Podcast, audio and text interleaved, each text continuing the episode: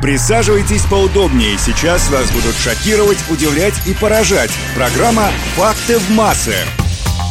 Всем привет! Сегодня, 30 июня, замечательный праздник у всех фанатов астрономии и любителей созерцать бескрайние просторы неба. Сегодня Международный день астероида. Дата, кстати, выбрана не случайно. Примерно в конце июня 1908 года на Землю упал знаменитый Тунгусский метеорит. Ученые и исследователи до сих пор не могут решить, что же за небесное тело это было, метеорит или, может быть, инопланетный корабль. Они пусть разбираются, а я вам пока расскажу то, что нам достоверно известно. Факты в массы. Согласно теории Большого взрыва, 13 миллиардов лет назад произошел взрыв, в результате которого появилась космическая пыль, частицы которой под действием гравитации постепенно слиплись в планеты, звезды и более мелкие небесные тела. Так и появились астероиды, метеориты, кометы, ну и так далее.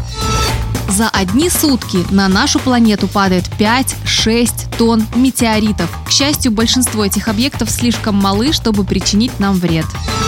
Метеоры, в отличие от метеоритов, до Земли не долетают и сгорают в ее атмосфере. Именно метеоры называют падающими звездами. Каждую ночь из любой точки Земли можно увидеть метеоры, конечно, если погода позволяет.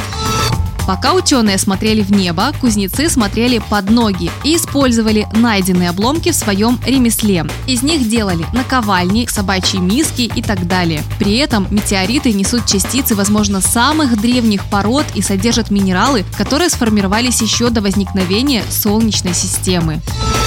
Изучением метеоритов занимается метеорная астрономия или метеоритика.